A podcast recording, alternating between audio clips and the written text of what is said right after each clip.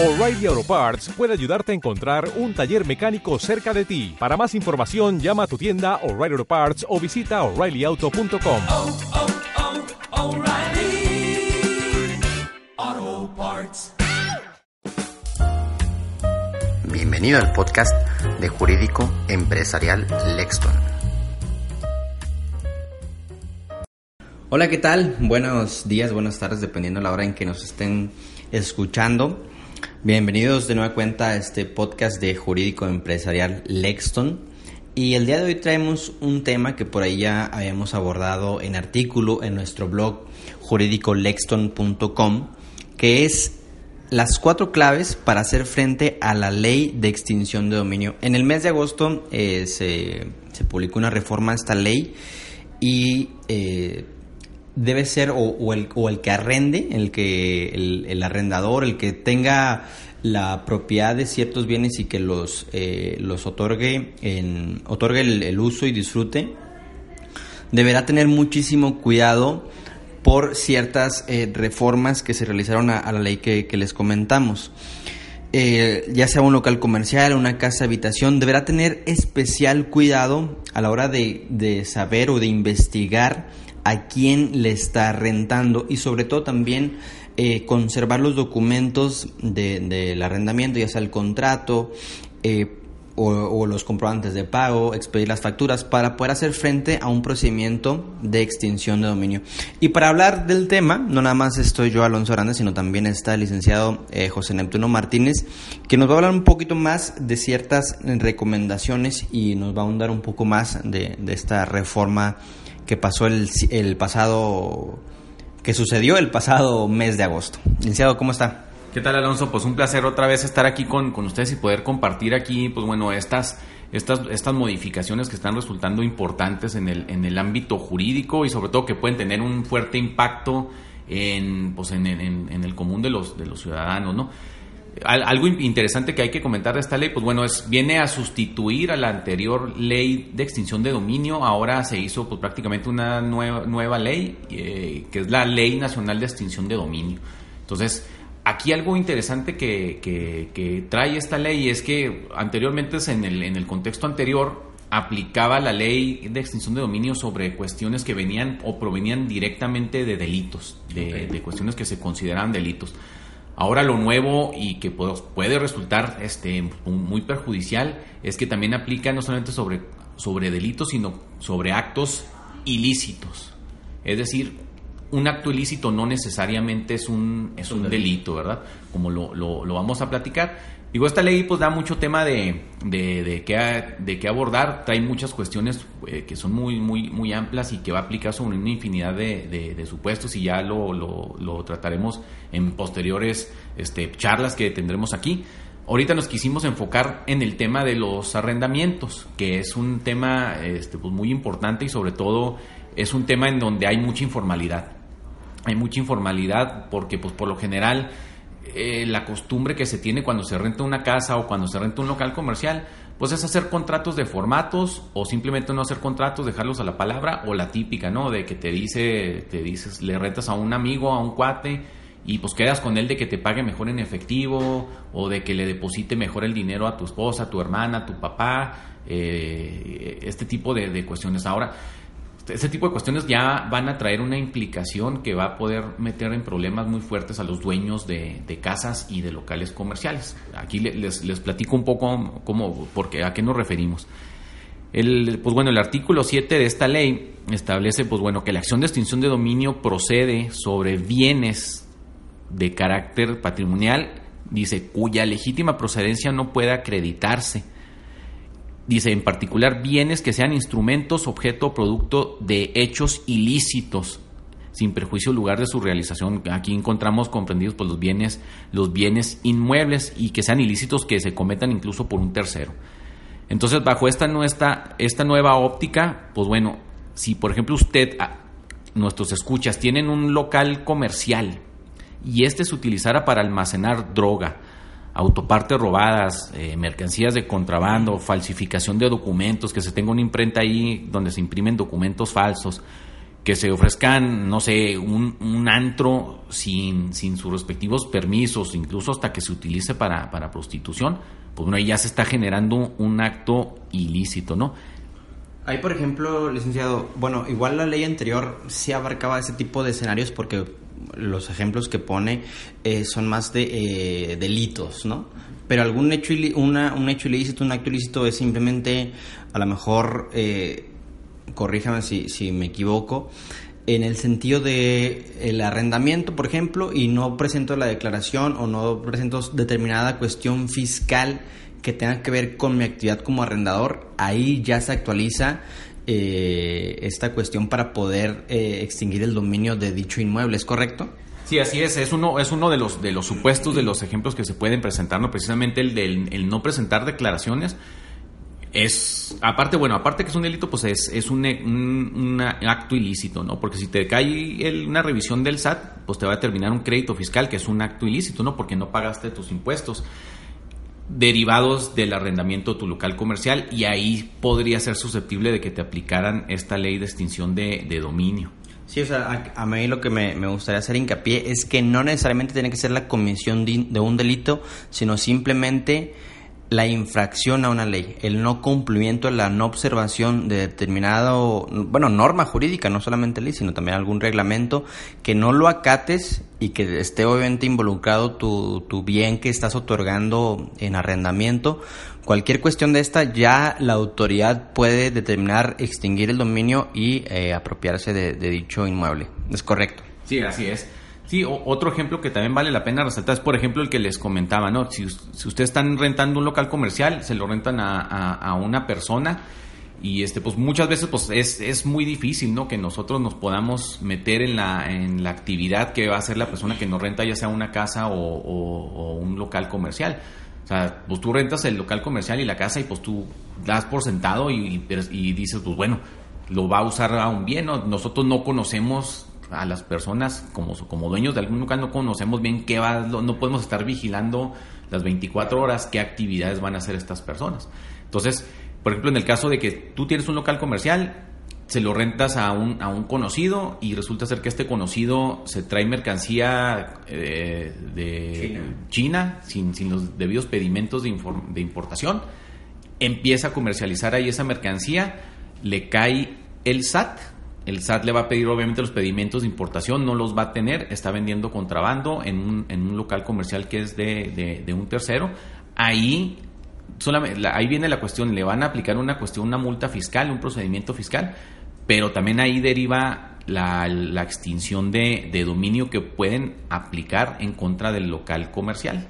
O sea, un ejemplo tan burdo, ¿no? Por ejemplo, ahora que, bueno, güey, igual anteriormente que andan de moda los, los cigarros electrónicos. O sea, si tú rentas un local comercial en determinada plaza o bien en la, una casa habitación y que el dueño, bueno, el, mejor dicho, el titular del, del arrendamiento, el, el arrendatario, se ponga a vender cigarros electrónicos que se trajo de Fayuca, ya de, de California, de San Francisco, ahí ya se actualiza este, este supuesto de extinción de dominio. Así es, exactamente. No, esos, son, esos son uno de los ejemplos. Ahora bien, esto no significa que, pues bueno, te, la- te van te van a te van a poder aplicar automáticamente la ley de extinción. O sea, si te si te inician un procedimiento, obviamente el procedimiento se le inicia al dueño del local, ¿no? Porque te van a decir, oye, tú le estabas rentando a alguien que está cometiendo actos ilícitos, entonces te voy a aplicar la ley de extinción de dominio y ese bien va a pasar a ser propiedad del Estado. Bueno, aquí hay que tomar en cuenta que también la ley establece defensas, ¿no? Establece formas de, de defenderse y establece formas en que se puede uno librar de que, de que no le quiten su, su, su bien. Y, pues bueno, son, son las recomendaciones que queremos hacer aquí, ¿no? De cómo, cómo poder defender un tema de, de estos.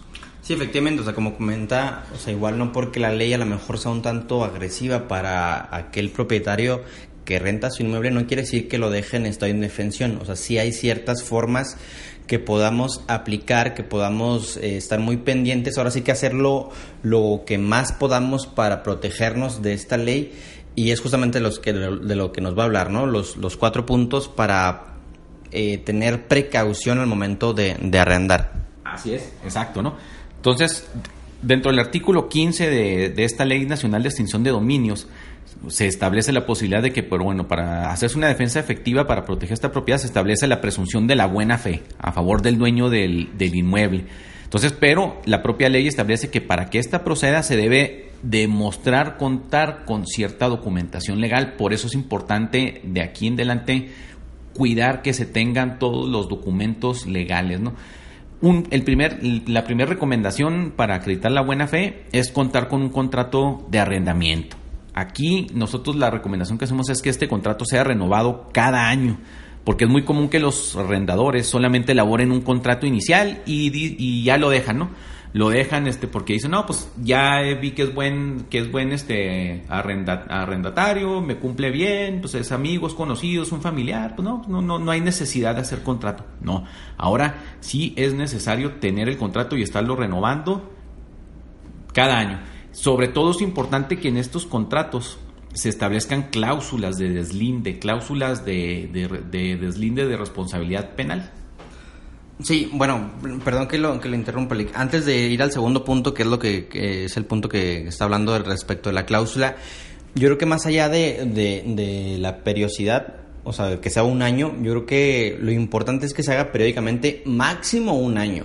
Pero inclusive yo creo que no está de más hasta seis meses. ¿Para qué? Para que eso te dé chance hasta de, de conocer un poquito más al, al arrendatario, ¿no? Igual como bien comenta, pues no lo puedes andar espiando ahí, estoqueando, pero pues a lo mejor cada seis meses, pues a lo mejor ya vas viendo cómo está el, el negocio que están llevando a cabo. Si es un local comercial, yo siento que es un tanto más fácil, porque si está en una plaza, pues puedes ir a ver qué es lo que está comercializando y ahí sí le puedes decir, oye, a ver, muéstrame tus, tus pedimentos de, importación o ese tipo de cosas, que a lo mejor pues él no está obligado a, a enseñártelos, pero sí lo puedes poner en el clausulado, ¿no? Que eh, todo lo que se comercialice dentro de ese local, pues a lo mejor sí eh, tener ciertas eh, facultades para revisar dichos, dichos, auditar, por así decir, la mercancía, ¿no? Pero a lo mejor lo más complicado es cuando ya es una casa habitación, que pues ahí sí no puedes meterte ahora sí que hasta la cocina para ver cómo, cómo está por ahí. Pero bueno, ya cerrando este paréntesis, ahora sí vamos al segundo punto, que ya lo avanzamos un poco respecto al clausulado.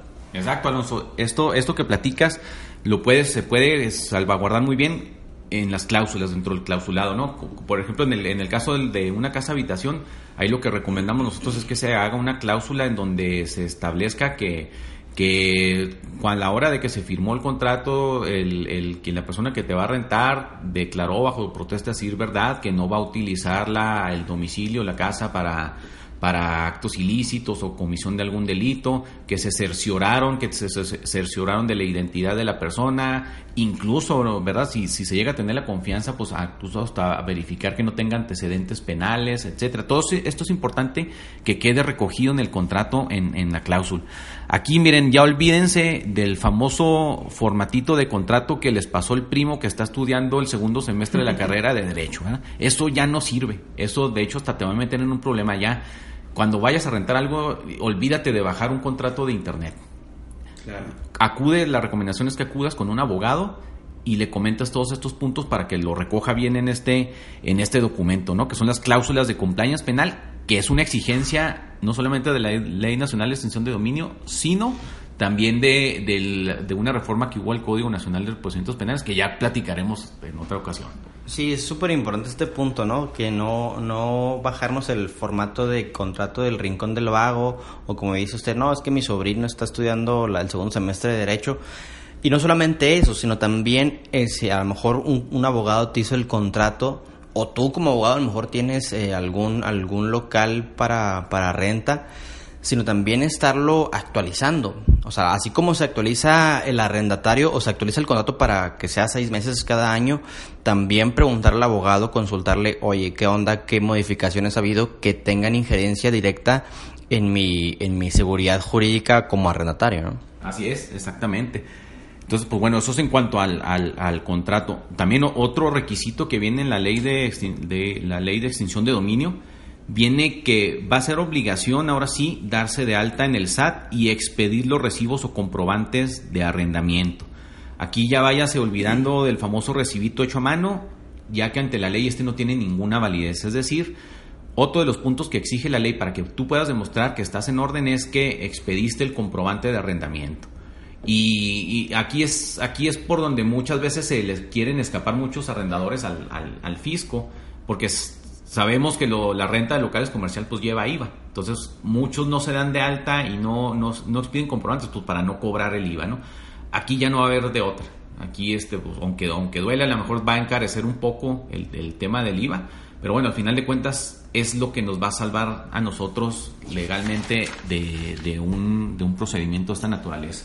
Y aquí está el lado recaudador también de la reforma, ¿no? Porque no solamente estamos hablando de una cuestión de extinción de dominio, sino también ahí es el candado para este tipo de situaciones que, como bien comenta, muchos arrendadores no se dan de alta, no, no expiden la factura, no cobran el IVA, muchísimo menos lo, lo enteran. Entonces, ahí es, ahora sí como que el candado para ahora sí esas personas cautivas, esos eh, arrendadores cautivos que no están declarando ese, ese ingreso, ahora el SAT, una vez más, pues ahora sí que al SAT nadie se le va y ahora es ese candado, ¿no? Para esos arrendadores que, que quieren darle la vuelta al SAT, pues ahora con esta ley, en un, candado extra código fiscal, extra ley del impuesto sobre la renta, o sea, va má- más allá, lo encontramos ahora en, en esta ley.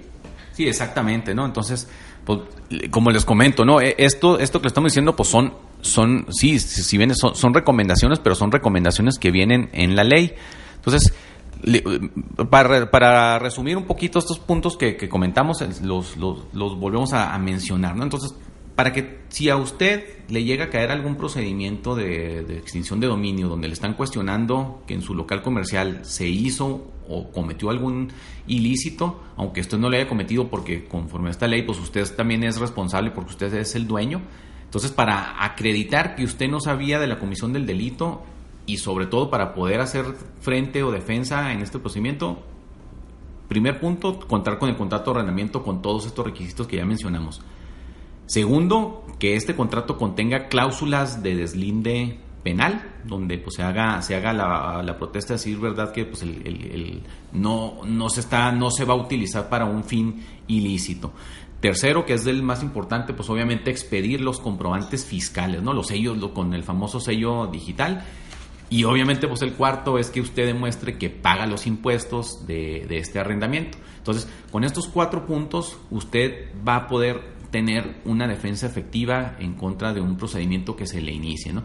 Porque pues va a ser muy atractivo al final de cuentas para el Estado, para el gobierno, llegar, ¿no? Y, si lo vemos de una manera incluso, este, pues que nos pusiéramos con, con una teoría de conspiración en donde dijéramos nosotros que el Estado va a buscar apropiarse de muchos inmuebles de esta manera, pues una forma, si lo quiere llegar a hacer y una forma en que usted va a poder salir avante es contar con estos requisitos y por lo tanto, pues bueno, es importante que, que cuente con una buena asesoría legal en este, en este aspecto. Así es, sí. Ahora sí que si no queremos que el Estado se meta hasta la cocina de nuestro de nuestra casa habitación que rentamos, es necesario eh, tomar en, en cuenta estas medidas que, que venimos eh, hablando, estos cuatro puntos. Y efectivamente, pues si, si se requiere alguna consulta, pues con toda confianza, ahí en el correo de contacto arroba jurídico, es. para que nos eh, pregunten respecto de, de esta seguridad jurídica que es necesaria. Ahora sí que Ya no es opción. Sí, Ya no es opción y es obligatorio, ¿no? Ya se establece en la ley si quiere poder, si quiere tener elementos para defenderse, lo tiene que hacer. Exactamente, y pues no echar en, en balde todo este tipo de recomendaciones porque igual eh, llegan los problemas y es como que, híjole, pues no, no tomé en cuenta, ahora sí que ya, que no sea demasiado tarde, ¿no? Y pues bueno, hasta acá el, este episodio del día de hoy con las cuestiones que debes tomar en cuenta como arrendador para que la Ley Nacional de Extinción de Dominio eh, pues no no se lleve el esfuerzo de años, el esfuerzo de, el fruto del esfuerzo de años de, de tu local comercial, de tu casa habitación que rentas. Y pues nos estamos escuchando en otro episodio la próxima semana. Muchísimas gracias al licenciado Neptuno Martínez por, ti, por su aportación y obviamente también muchísimas gracias a las personas que atentamente nos están escuchando. Nos estamos viendo, hasta luego, buen día.